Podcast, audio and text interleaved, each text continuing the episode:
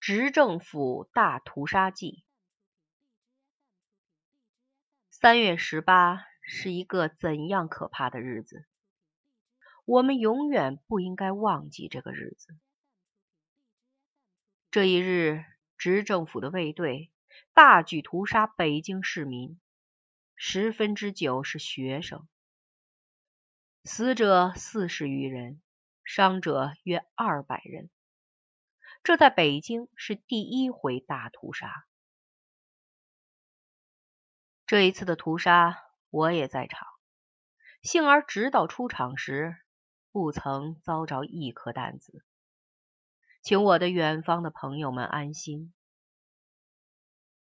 第二天看报，觉得除一两家报纸外，各报记载多有与事实不符之处。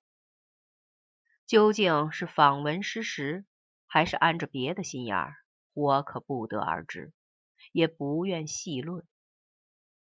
我只说我当场眼见和后来耳闻的情形，请大家看看这阴惨惨的二十世纪二十六年三月十八日的中国。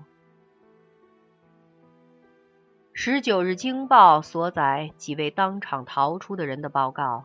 颇是详实，可以参看。我先说游行队。我自天安门出发后，曾将游行队从头至尾看了一回，全数约二千人。工人有两队，至多五十人；广东外交代表团一队，约十余人；国民党北京特别市党部一队，约二三十人。留日归国学生团一队约二十人，其余便多是北京的学生了。内有女学生三队，拿木棍的并不多，而且都是学生，不过十余人。工人拿木棍的我不曾见。木棍约三尺长，一端削尖了，上贴书有口号的纸，做成旗帜的样子。至于有铁钉的木棍，我却不曾见。我后来和清华学校的队伍同行，在大队的最后，我们到执政府前空场上时，大队已散开在满场了。这时府门前站着约莫两百个卫队，分两边排着，领章一律是红地，上面“抚卫”两个黄铜字，确是执政府的卫队。他们都背着枪，悠然地站着，毫无紧张的颜色，而且枪上不曾上刺刀，更不显出什么威武。这时，有一个人爬在石狮子头上照相。那边府里正面楼上栏杆上伏满了人，而且拥挤着，大约是看热闹的。在这一点上，执政府颇像寻常的人家，而不像堂堂的执政府了。照相的下了石狮子，南边有了报告的声音。他们说是一个人没有，我们怎么样？这大约已是五代表被拒以后了。我们因走进来晚，故未知前事。但在这时以前，群众的嚷声是绝没有的。到这时才有一两处的嚷声了。回去是不行的。吉兆胡同。忽然。队势散动了，许多人纷纷往外退走，有人连声大呼：“大家不要走，没有什么事。”一面还扬起了手。我们清华队的指挥也扬起手叫道：“清华的同学不要走，没有事。”这期间人众稍稍聚拢，但立刻即又散开。清华的指挥第二次叫声刚完，我看见众人纷纷逃避时，一个卫队已装完子弹了。我赶忙向前跑了几步，向一堆人旁边睡下。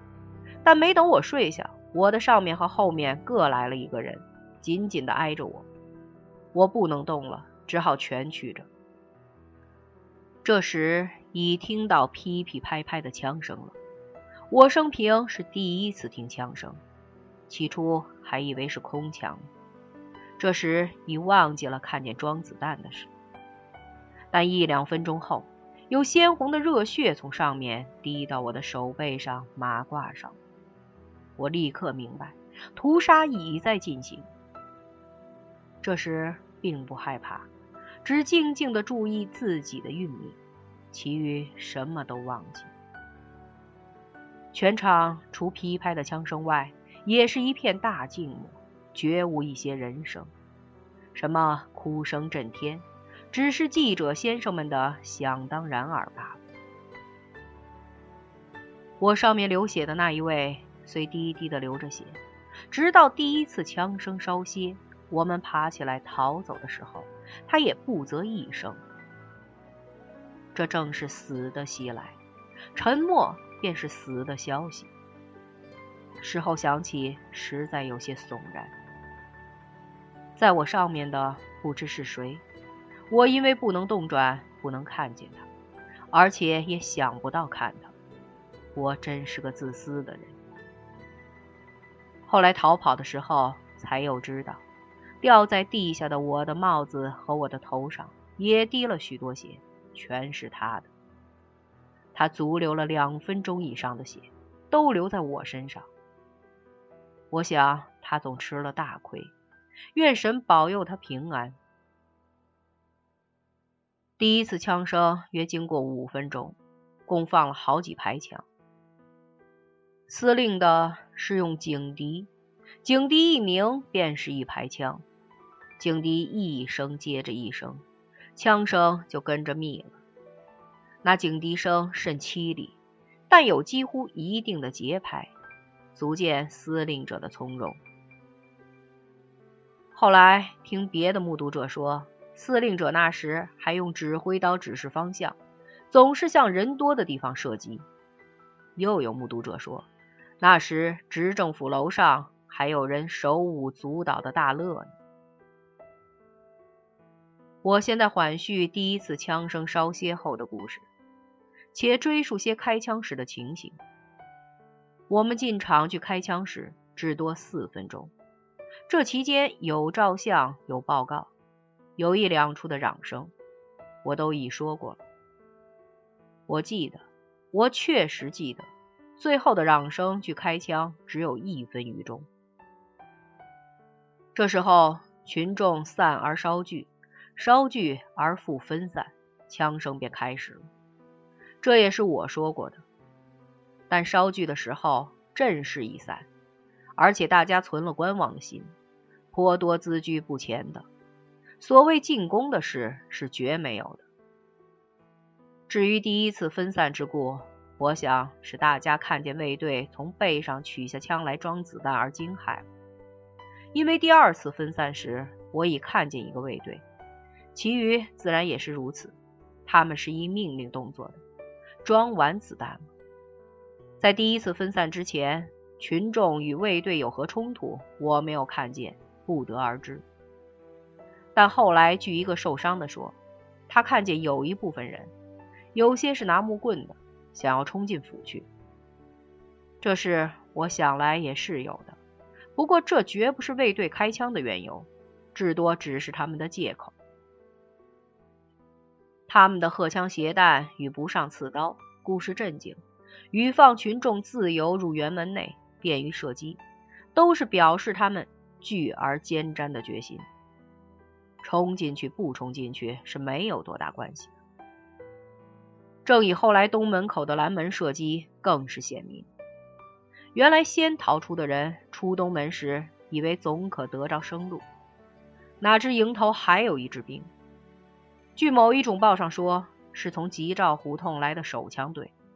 不用说，自然也是杀人不眨眼的抚卫队了。开枪痛击。那时前后都有枪弹，人多门狭，前面的枪又极紧。死亡贞洁，这是事后一个学生告诉我的。他说他前后两个人都死了，他躲闪了一下，总算幸免。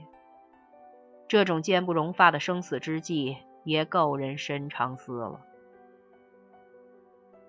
照这种种情形，就是不在场的诸军，大约也不至于相信群众先以手枪轰击卫队了吧？而且轰击必有声音。我站的地方离开卫队不过二十余步，在第二次分散之前，却绝未听到枪声。其实，这只要看政府巧店的含糊其辞，也就够证明。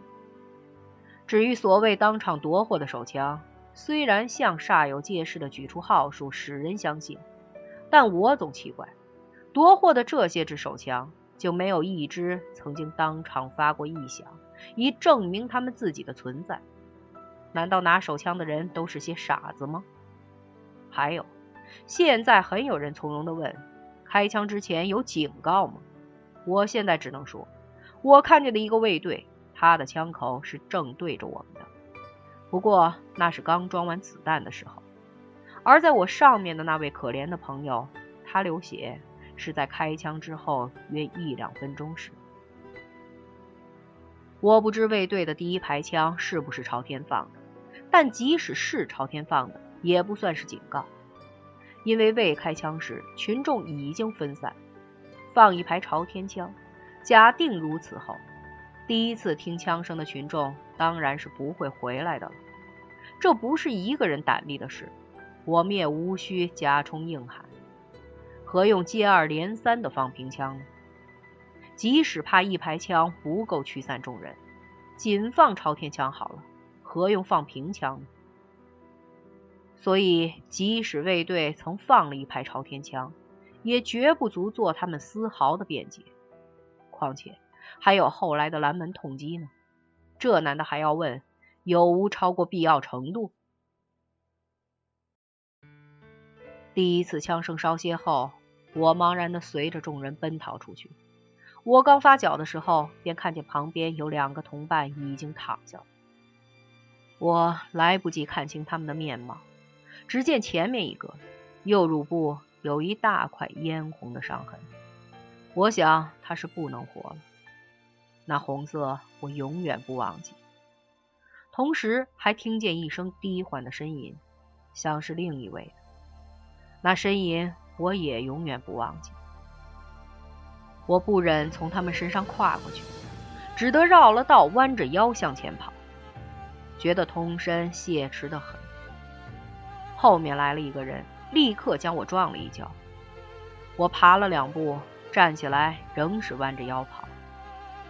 这时，当路有一副金丝圆眼镜，好好的直放着，又有两架自行车颇挡我们的路，大家都很艰难地从上面踏过去。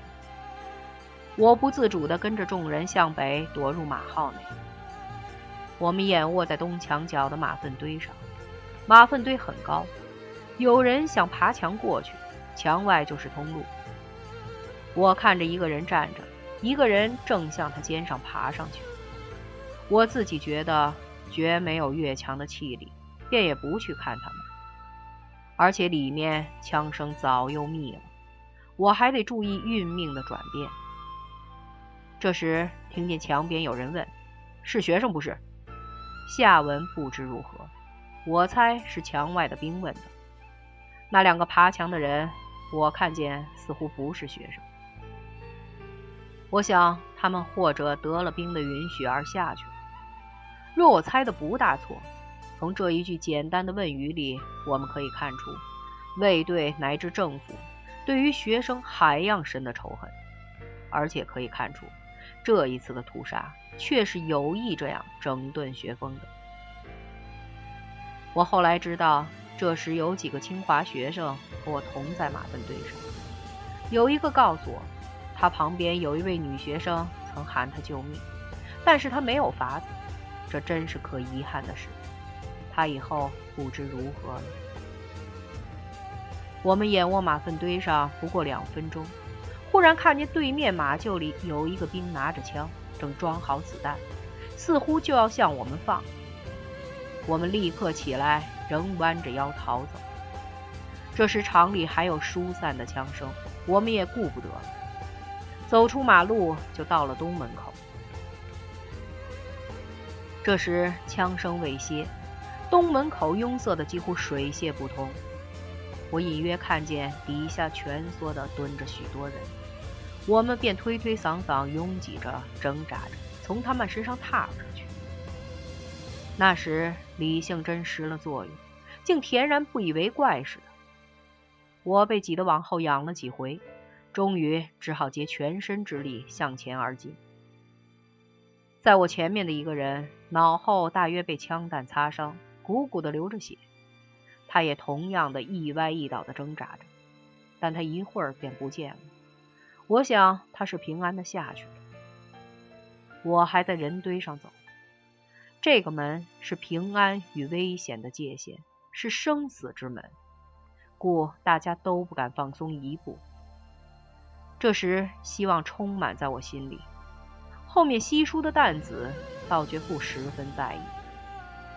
前一次的奔逃，但求不急死而已，这回却求生了。在人堆上的众人都积极地显出生之努力，但仍是一味的静。大家在这千钧一发的关头，哪有闲心情和闲工夫来说话呢？我努力的结果，终于从人堆上滚了下来。我的运命这才算定了局。那时门口只剩两个卫队在那儿闲谈，侥幸的很，手枪队已不见了。后来知道，门口人堆里实在有些是死尸，就是被手枪队当门打死。现在想着死尸上越过的事，真是不寒而栗啊！我真不中用，出了门口，一面走一面只是喘息。后面有两个女学生，有一个我真佩服他，他还能微笑着对他的同伴说：“他们也是中国人呢。”这令我惭愧了。我想，人处这种境地，若能从怕的心情转为兴奋的心情，才真是能救人的。若只一味的怕，思亦不足畏也。我呢？这回是由怕而归于木木然，实是很可耻的。但我希望我的经验能使我的胆力逐渐增大。这回在场中有两件事很值得纪念：一是清华同学韦杰三军，他现在已离开我们，受伤倒地的时候，别的两位同学冒死将他抬了出来；一是一位女学生。曾经帮助两个男学生脱险，这都是我后来知道的。这都是侠义的行为，值得我们永远敬佩。我和那两个女学生出门，沿着墙往南而行。那时还有枪声，我极想躲入胡同里，以免危险。他们大约也如此。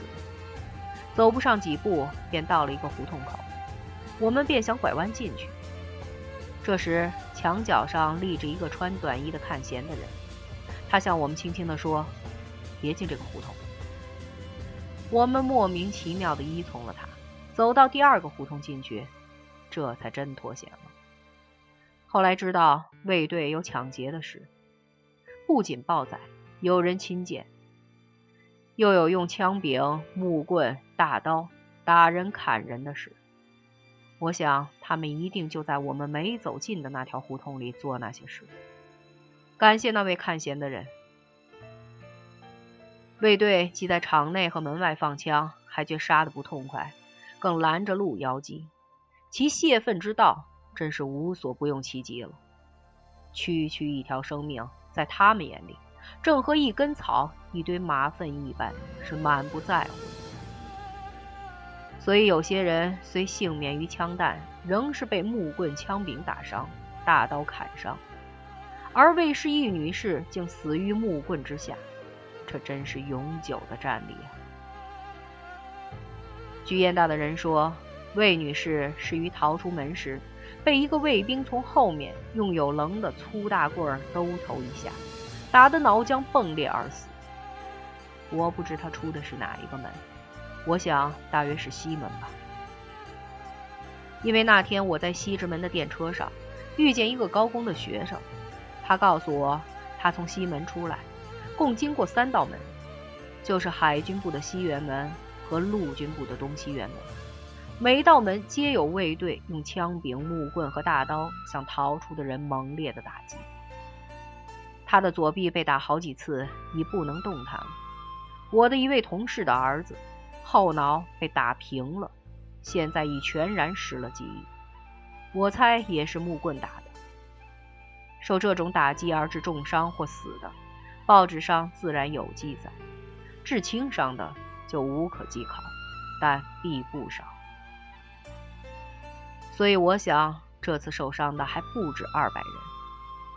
卫队不但打人、行劫，最可怕的是剥死人的衣服，无论男女，往往剥到只剩一条裤为止。这只要看看前几天《世界日报》的照相就知道，就是不谈什么人道，难道连国家的体统、临时执政的面子都不顾了吗？段祺瑞，你自己想想吧。听说事后执政府承认不知。已将死尸掩埋了些，以图遮掩耳目。这是我的一个朋友从执政府里听来的。若是的确，那一定将那打得最血肉模糊的先掩埋了，免得激动人心。但一手岂能尽掩天下耳目呢？我不知道现在那天去执政府的人还有失踪的没有。若有，这个消息真是很可怕的。这回的屠杀，死伤之多过于五卅事件，而且是同胞的枪弹，我们将何以见之别人之口？而且在首都的堂堂执政府之前，光天化日之下，屠杀之不足，继之以抢劫剥尸，这种种受刑，段祺瑞等固可行之而不恤，但我们国民有此无脸的政府，又何以自容于世界？这正是世界的耻辱啊！我们也想想吧。此事发生后，警察总监李明忠匆匆来到执政府，说：“死了这么多人，叫我怎么办？”他这是局外的说话，只觉得无善法以调停两间而已。我们现在局中，不能如他的从容。我们也得问一句：死了这么多人，我们该怎么办？一九二六年三月二十三日作，屠杀后五天写完。